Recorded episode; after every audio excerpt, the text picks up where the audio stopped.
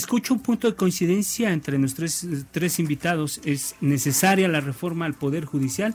El tema es cómo, cómo tendrá que ser esta reforma y por dónde podríamos arrancar, eh, Lorenz. ¿Por dónde tendría que arrancar esto? Tú comentabas, dabas un primer esbozo. ¿Por dónde entramos? Si lo que presentaron en el Senado es lo correcto o tendríamos que ir más a fondo de lo que plantean, pues sobre todo los miembros de la Cuarta Transformación. A ver, yo creo que primero habría que eh, subrayar que no queda muy claro lo que se puso sobre la mesa, porque efectivamente ayer hubo este gran evento en el Senado, ¿Sí? Eh, donde participaron, como decíamos, representantes de los eh, tres poderes, pero en realidad concretamente no ha habido un texto este oficial a, no ser que yo me equivoque pero este no he visto yo un texto oficial este, de lo que se está realmente este, proponiendo. Lo que sí sabemos que hay es, este, se han circulado varias, este, varios este, textos en medios. perdón, es que así ha sido la metodología legislativa de este, de este, de este gobierno. Circulan documentos que son documentos. No, no hay una, no hay una claridad sobre la reforma, no hay un documento final. Que se haya puesto, no. Este, el, el consejero jurídico menciona algunas eh, prioridades para él.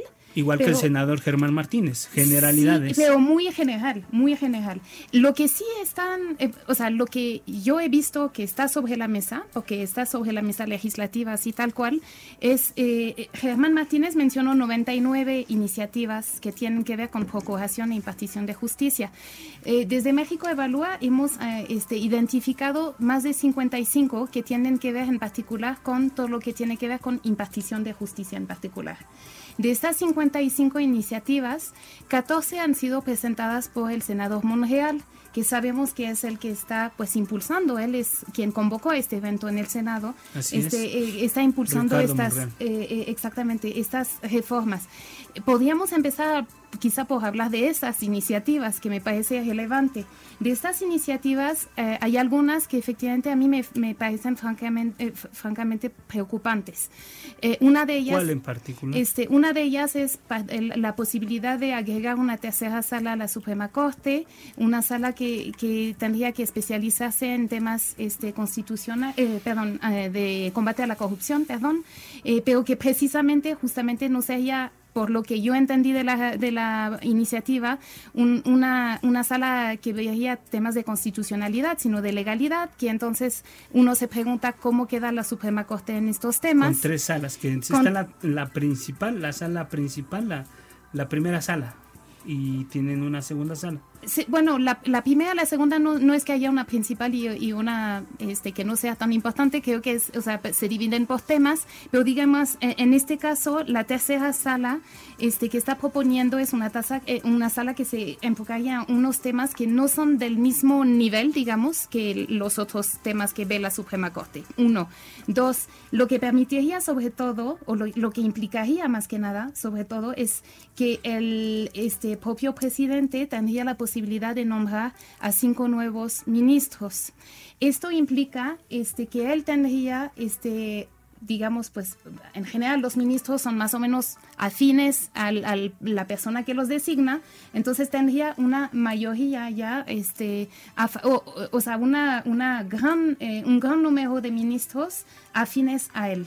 Eso se está pensando justo con la salida de Medina Mora, que va a aprovechar el momento pues, para tener un, eh, Es lo que Iván menciona, él ya, eh, él ya este, nombró a dos ministros, este, hay otro que viene este, el próximo... Este, en, en 21, este, exactamente. tiene que nombrar el reemplazo de Va a tener que, y además cinco más. Y este, esto le da este, un poder de, o sea, yo, yo creo que le, le permitiría controlar este, digamos, la Corte.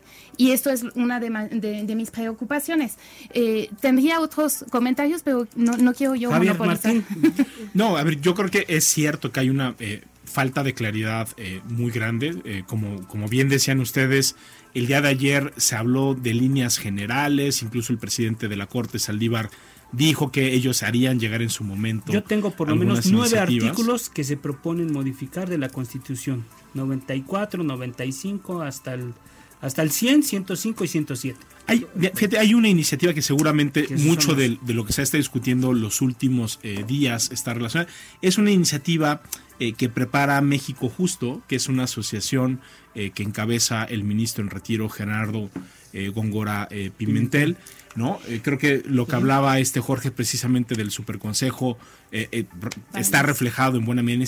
Yo sí pienso que esa iniciativa, que incluso se ha hablado en varios medios de comunicación de ella, sí es una iniciativa peligrosísima, ¿no? Es una iniciativa que de entrada lo que quiere hacer es trastocar o alterar el periodo de nombramiento de los ministros de la Suprema Corte de cambios en el nombramiento y duración en el cargo de los ministros de la Corte. Tú, imagínate nada más, ¿no? Punto, un punto medular. Y yo te diría, una de las más importantes garantías de independencia judicial en México y en cualquier democracia constitucional es que los jueces constitucionales tengan periodos de nombramiento muy largos. ¿no? Incluso en algunas democracias, como en Estados Unidos, los nombramientos son eh, indefinidos, pues ese es un nombramiento vitalicio. Bueno, en México desde 1994, ¿no? Eh, creo que tenemos una corte con garantías reforzadas y una de ellas que es fundamental es que los ministros de la corte duran 15 años, porque es importante que esos nombramientos sean prolongados precisamente para que los ministros, aunque llegan siempre propuestos por algún presidente y son votados por mayorías eh, partidistas en el Senado,